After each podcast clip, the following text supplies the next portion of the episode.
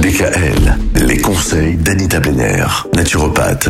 Quelles sont les solutions naturelles face à l'impuissance? Évidemment, vous allez nous dire les plantes. Évidemment.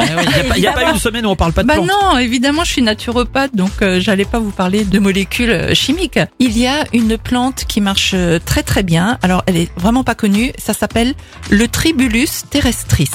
C'est une plante des Amériques et d'Australie qui soutient vraiment la circulation. Elle soutient les performances sexuelles chez l'homme et en plus a l'avantage d'être aphrodisiaque.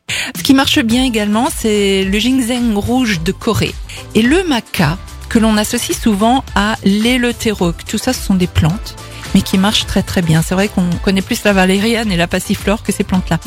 Et en gémothérapie, là, il y a, un embryon de bourgeon qui marche très très bien. C'est le macérat de pommier. Alors, il marche autant pour les hommes que pour les femmes.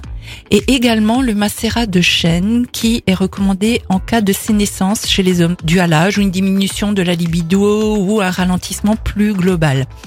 Le séquoia, toujours en gémothérapie, améliore chez l'homme les difficultés liées à l'adénome de la prostate et sur les prostatites chroniques, même chez les plus jeunes. Et en plus, ça booste la libido.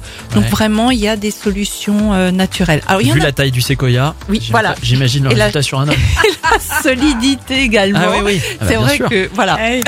Hein. Après, pour en finir un petit peu avec ce sujet, mais sachez que ça peut marcher. Alors je ne sais pas où ils vont piquer, mais il y a l'acupuncture qui marche très bien. Une étude a montré que cette méthode-là, l'acupuncture, peut permettre d'améliorer la qualité de l'érection et d'augmenter l'activité sexuelle des participants atteints de dysfonction érectile. Merci Anita pour ces bons conseils en matière d'impuissance. Toutes les chroniques de la semaine, vous pouvez les réécouter sur l'ensemble des plateformes de podcast ainsi que sur le site de la radio. La semaine prochaine, on va parler de calcium, le calcium végétal. Végétal. Retrouvez l'ensemble des conseils de DKL sur notre site internet et l'ensemble des plateformes de podcast.